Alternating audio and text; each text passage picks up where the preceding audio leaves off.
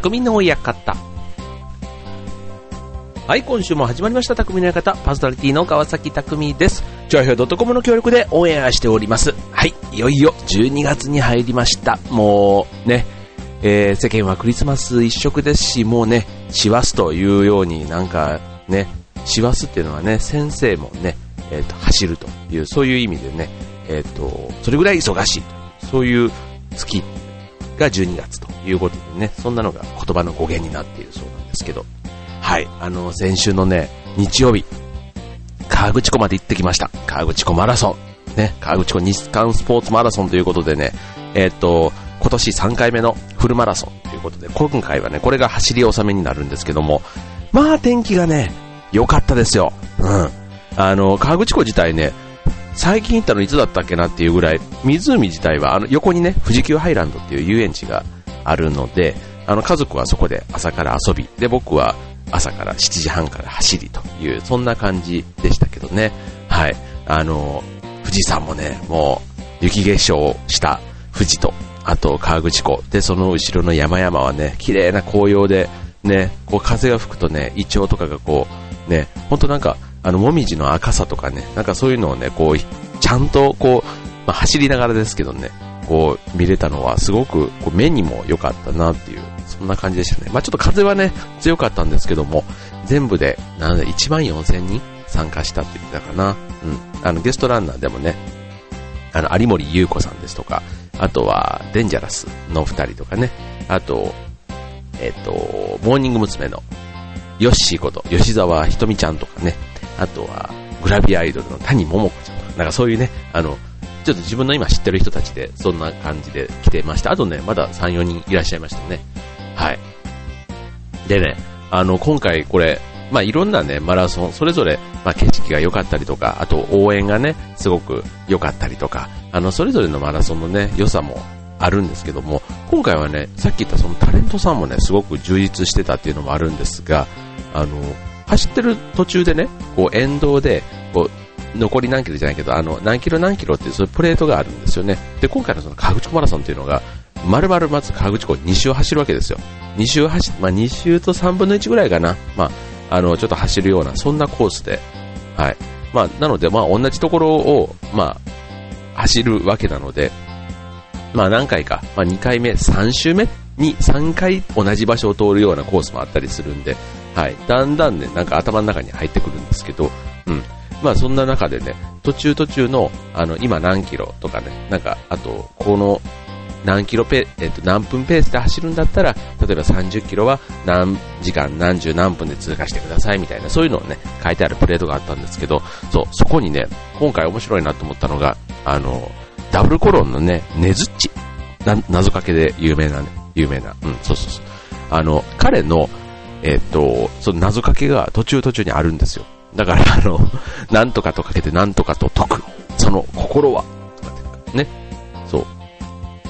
うん。だから、まあ、考えながら要はそういうの走れるわけですよね。そう。で、走りながら、まあ、何キロ ?2、3キロぐらいしたら答えが出てくるのかな、うん、?2、3キロぐらい、多分ね。だから、時間にしたら15分、20分ぐらい、まあ走ってると、あの、忘れた頃にね、もうやっぱ考えててもね、意外とね、あの、体は動かしてる時って、体を動かしてるとこう、頭も脳も活性化してるのか、結構いいアイデアがポポンと思い浮かぶこともあるんですけど、ことね、こういうね、問題、クイズというかね、あの、謎かけになるとね、急にね、出てこない。うん、なあということで、まあね、体もね、ほぐしたいと思いつつ、頭もね、ちょっと脳みそもちょっとほぐして、あの、うん、謎かけて面白いななんて思いましたね。ちなみにね、その謎かけの一つ、今日ね、お題としてお出ししてみますと、うんとね、河口湖マラソンとかけて、親切なおまわりさんと解く。その心は河口湖マラソンとかけて親切なおまわりさんと解く。その心はね。じゃあ番組の終わりで回答をしたいと思います。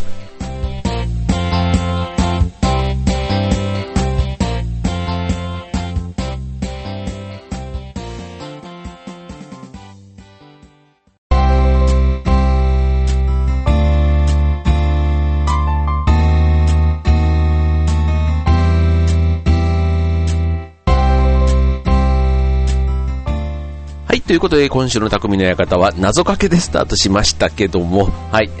そういえば今週何を話するか全然言ってなかったですね。はい。まああのマラソンで行ってきて、あのねずっちの謎かけなんかもね、あの面白いマラソンだったということなんですけども、うん、なんかね、脳みそをこうね、揺り動く、ゆゆ揺さぶるというかね、なんかこう、あの違うこと考えるとね、なんかいつもと違うこと考えると、いつもと違うことをやると、いつもと違う道を通ると、うん、っていうことで、いつもと違うことをやると、なんか脳みそって使ってる感じ、ね、慣れてないから、そういう感じするじゃないですか。あ謎かけなんてね、すごくあの、意外と、こう、ボケ防止というか なんかあの、知的なスポーツな感じがするんですよね。だから、ねずっちがテレビで出てるのとか見ても、こう、なんとかかけてなんとかと解く。ね、あの、整いましたってね、言うじゃないですか。うん、あの、整えるスピードってね、すんごいもうなんか、あの、ね、しかもそれがすごいベタというよりはすごくひねってる、ひねりがある、そんな、あの、やつが多いなっていつも聞いてて本当感心するんですけど、はい。で、そんな中でまずじゃあね、せっかくだから、まあ謎かけ、クイズみたいな切り口でね、あの、クイズ問題ね、作る人ってね、この人たちってすごいなって思ったことありません？僕なんかあの、アメリカ横断ウルトラクイズとか、アタック25とかね、いろんなね、あの クイズ番組に応募した経験があるものとしてはね、このクイズ番組を作る、クイズ問題を作るってね、結構すごいなって思っていて、そう。で、その中で、え、ー、と、うん。よく見る、最近見るクイズ番組っていうのが、あの、世界不思議発見っていうね、あの、土曜日の夜9時からやっている、ね、これ何年や、続いてるんでしょうね。もう相当何十周年、えっ、ー、と、25年 ?25 年続いてる番組らしいですね。はい。25年ですよ。すごいですね。25年続いている番組で、そう。まあこれあの、皆さんご存知の通りね、世界のこう歴史やこう風土などの不思議を、まあクイズにしているということで、ね。そこでクエスチョンっていうのがね、あの、まあ決め台詞としてありますよね。で、クエスチョンで、これね、作っている方って当然いるんですけども、そう。まあこれ作っている問題を作る人、リサーチャーって言うんですね。リサーチャー、まあ、調べる人。ね、リサーチャーのその一人の話をちょっと今日ここで紹介すると、うん。あの、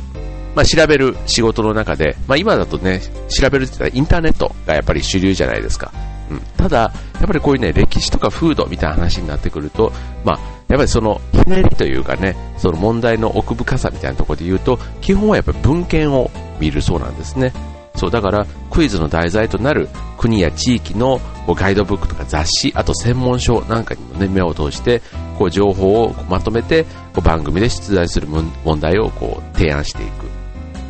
で、このクイズ不思議発見、クイズでね、世界不思議発見、TBS のね、はい、で世界不思議発見の、えっ、ー、と、リサーチャーは6人いらっしゃって、そう。で、ローテーションで、こう割り当てられた放送回の問題を作るそうなんですね。うん。で、こう誰が、どの国の専門ということはなくて、そう。うん。まあ、あの、ね、それぞれリサーチャーの好きな国とか得意な国ってあるじゃないですか。僕なんかも得意な国って言ったらどこって言うんだろうな。やっぱりインドネシアと、あバリ島とかね、好きですよね。バリ島のことだったらなんかこう、聞かれると、あの、まあ、ただね、やっぱりあの、フードとかね、そういうあの、フードって食べ物じゃないですよ。歴史とかってなってくるとね、やっぱり観光客じゃなかなか知らないね、背景ってすごく多くって、うん。だからそういうのも、よくある地球の歩き方なんていうのもね、あの、まあ、確かにどこどこにこういう有名な観光地があってっていう、そういうのを見るのも楽しいですけど、うん。僕は結構そのコラム的になぜ、なんか背景とか書いてある、まさにそこの土地の歴史とか書いてあるのが結構好きで、一生懸命そういうところを読んだりするんですけど、はい。なんかそういうところがね、クイズの、こう、元になってるのかな、なんていう気もしますよね。はい。そう。で、まずね、このリサーチャーさんはね、こう、担当する、こう、放送回のテーマが決まると、図書館を巡って資料を集めたりするそうなんですね。そう、だから、図書館のね、こう、いろんな図書館あるじゃないですか。それが、こう、図書カード、貸し出しカード、20枚以上持っていて、そう。で、こういろんな図書館のね、こう個性に応じて、こう専門書を読み分け、使い分け、ね、あの、問題を作っていくということなんです。ね。で、これね、あの、1日1時間番組で、えっ、ー、と、問題が6問作って、あの、スタッフが作るそうなんですね。で、それをあの、スタッフ会議で3問に絞り込んで、ということで、だから3問しか今やってないってことなんですね。だから、なんかクイズ番組っていうとね、なんか、あの、ちゃっちゃとちゃっちゃと、うん、あの、やってくイメージがありますけど、実は3問ってね、だからもう解説と出題までのあの、いろんな、ね、まさに歴史の勉強の番組と言えるんでしょうね。はい。なんかこうね、やっぱりこう、制作側の苦労ということでね、こう、海外のロケと、ね、出題が、出題、出題、出題が連動するじゃないですか。そうするとね、今度、あの VTR というか映像の方がね、なんかハプニングでちゃんと撮れなかったとかね、なんかそういうことがあると、あの、急遽問題を差し替えたり、あ新たに作ったりということでね、うん、あの、いろいろ苦労があったり、あとは、こうね、自分が面白いと思ってても、こうね、実は過去に、こう、同じような出題がされたとかってなるとね、もう二度と使えないみたいなね、こう、長年やっている番組だからこそ、うん、あの、苦労もあるようですね。はい。うん。なんかこう、うん、問題のね、クイズとかは、こう解く方のね、楽しみの方が僕なんかは接する機会多いですけど、こう作り手のね、また思い、そっち側からの切り口でね、こう入っていくっていうのもね、また一つクイズ番組の楽しみ方なのかななんていうふうに思います。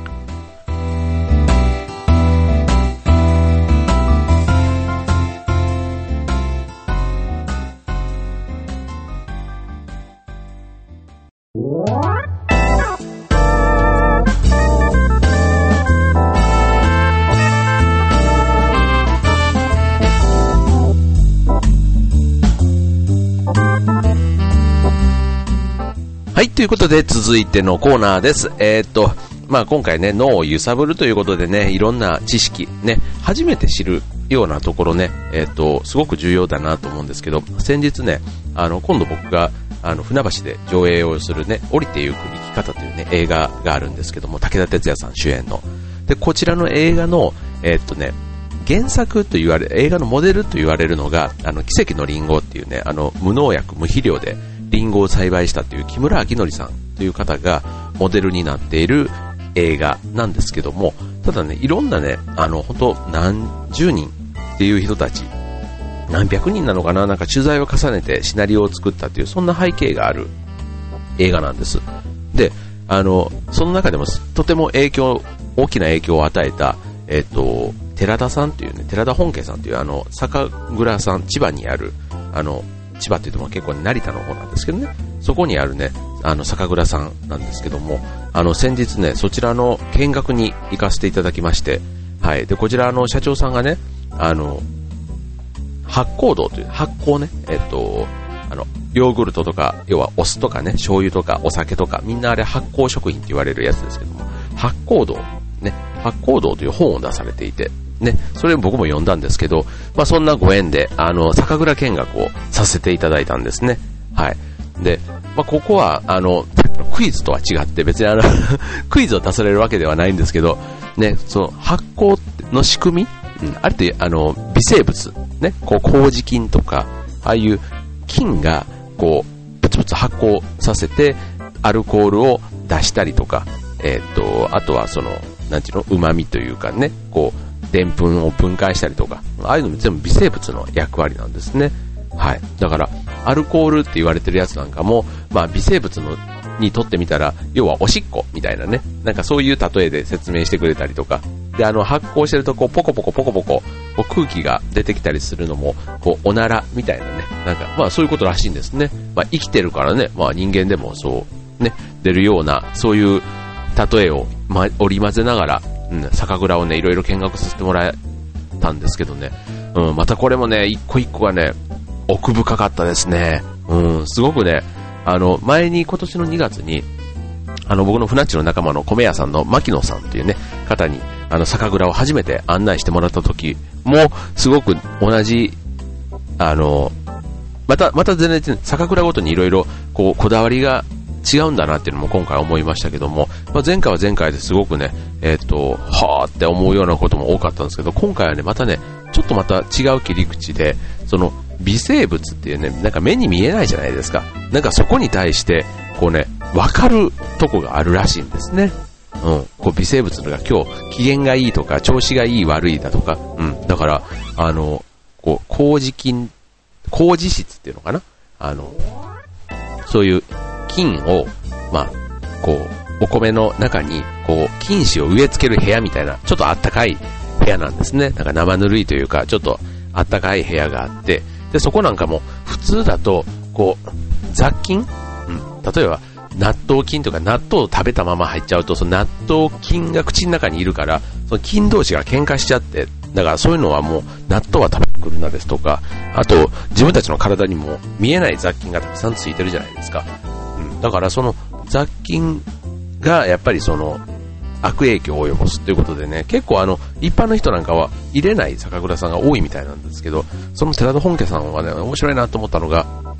そういうあの雑菌を逆に入れて、まあ、入れすぎたら多分ダメなんでしょうけど、入れると、その元いた人たち、菌たちがすごく元気になる。まあ当然ね、あの、害、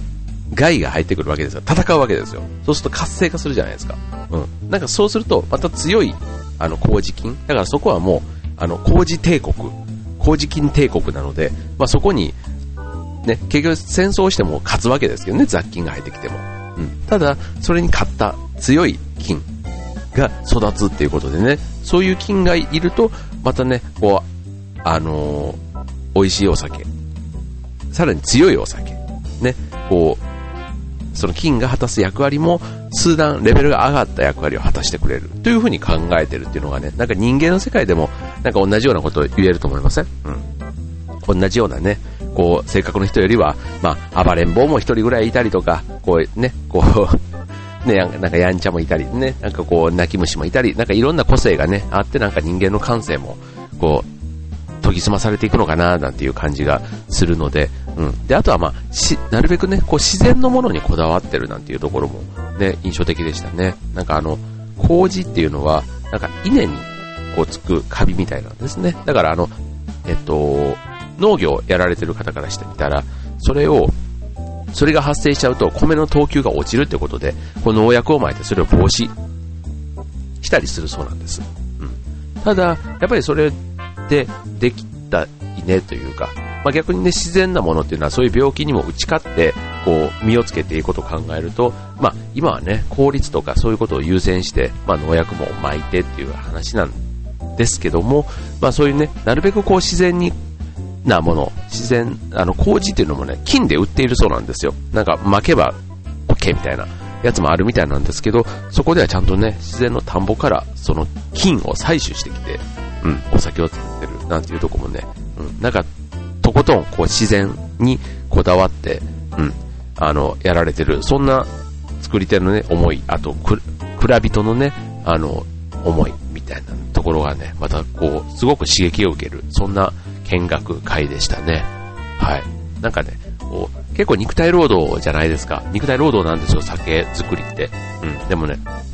みんなね、すんごいニコニコして働いてて、そう。で、ニコニコしてる上に、こう、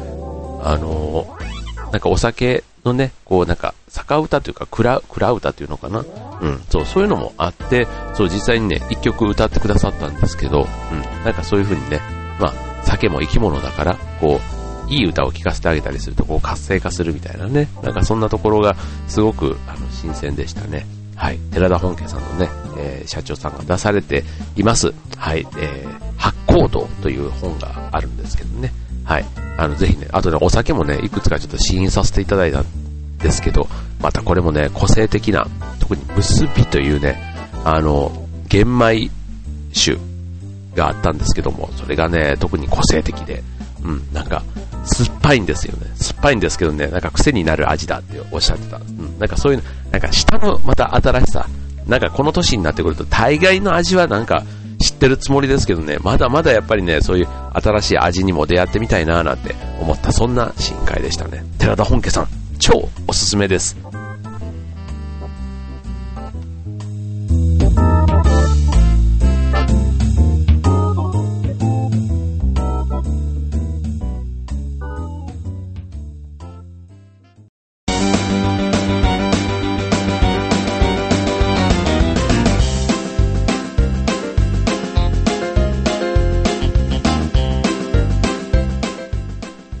ということで、匠の館、エンディング近づいてまいりましたが、はい。ということで、えー、まず最初にね、えー、っと、番組の最後でお伝えすると言っていた謎かけの答えを発表したいと思います。はい、えー、川口湖マラソンとかけて親切なおまわりさんと解く、その心は、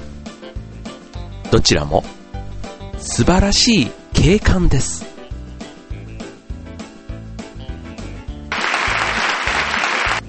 はい、ありがとうございました ということでね、景観、ね、あの、ビュー、ビューの景観と、ポリスマンのね、えー、景観と、その二つをかけて素晴らしい景観です。というね、ね、うまいですよね。はい。ということでね、あの、まあ、いいオチになったかなと思うんですけども、はい。なんかね、こう、いつまでもね、こう、脳みそを刺激してくれるようなね、そんな機会って、うん、意外とね、探せばあるんだなってまた今週1週間だけでもね、今そんな話がありましたけども、はい。なんかね、こう、どうでしょうね。あの、うん、あの、今ね、その年明けの映画のね、上映会のやつを先週ぐらいからのチラシをね、配布し始めて、そう、昨日ね、夜中のね、3時ぐらいにファックスが、ファックスでお申し込みをね、いただいた方から、まあ、来た来たんですけど、ね、やっぱりなんか嬉しいですよね。こう、自分でこう仕掛けていったイベントにね、こう、反応してくれてる人がいるっていうのがね、なんかこうね、生きてるわーっていう感じでね、なんかちょっとその後ちょっとやや興奮気味で そのファックスを見入ってたんですけども、はい、あの、えっと、映画の情報に関してはまたね、あの、調和兵の、あの、ブログなんかでも更新していきたいと思いますし、はい、ぜひね、このリスナーの皆さんにも、はい、ぜひ当日は遊びに来ていただきたいなとはい、思っております。調和表の皆さんにもね、あの、協力してもらいながら、イベントとして楽しい内容に仕上げていきたいと思います。はい。ということで、えー、番組終わりに近づいてまいりましたが、最後にね、もう一個謎かけやってみましょうか。はい。えー、マラソンとかけて、建物と解く、その心はね、マラソンとかけて、建物と解く、その心ははい。来週に答えを言いたいところですが、来週忘れてしまいそうなので、もう今答えを言っちゃうと、どちらも走らないといけません。柱がないといけませんと、走らない、ランニングしないといけませんという、その2つをかけた、走らないといけません。ということで、以上、今日の匠の館はここまでバイバイ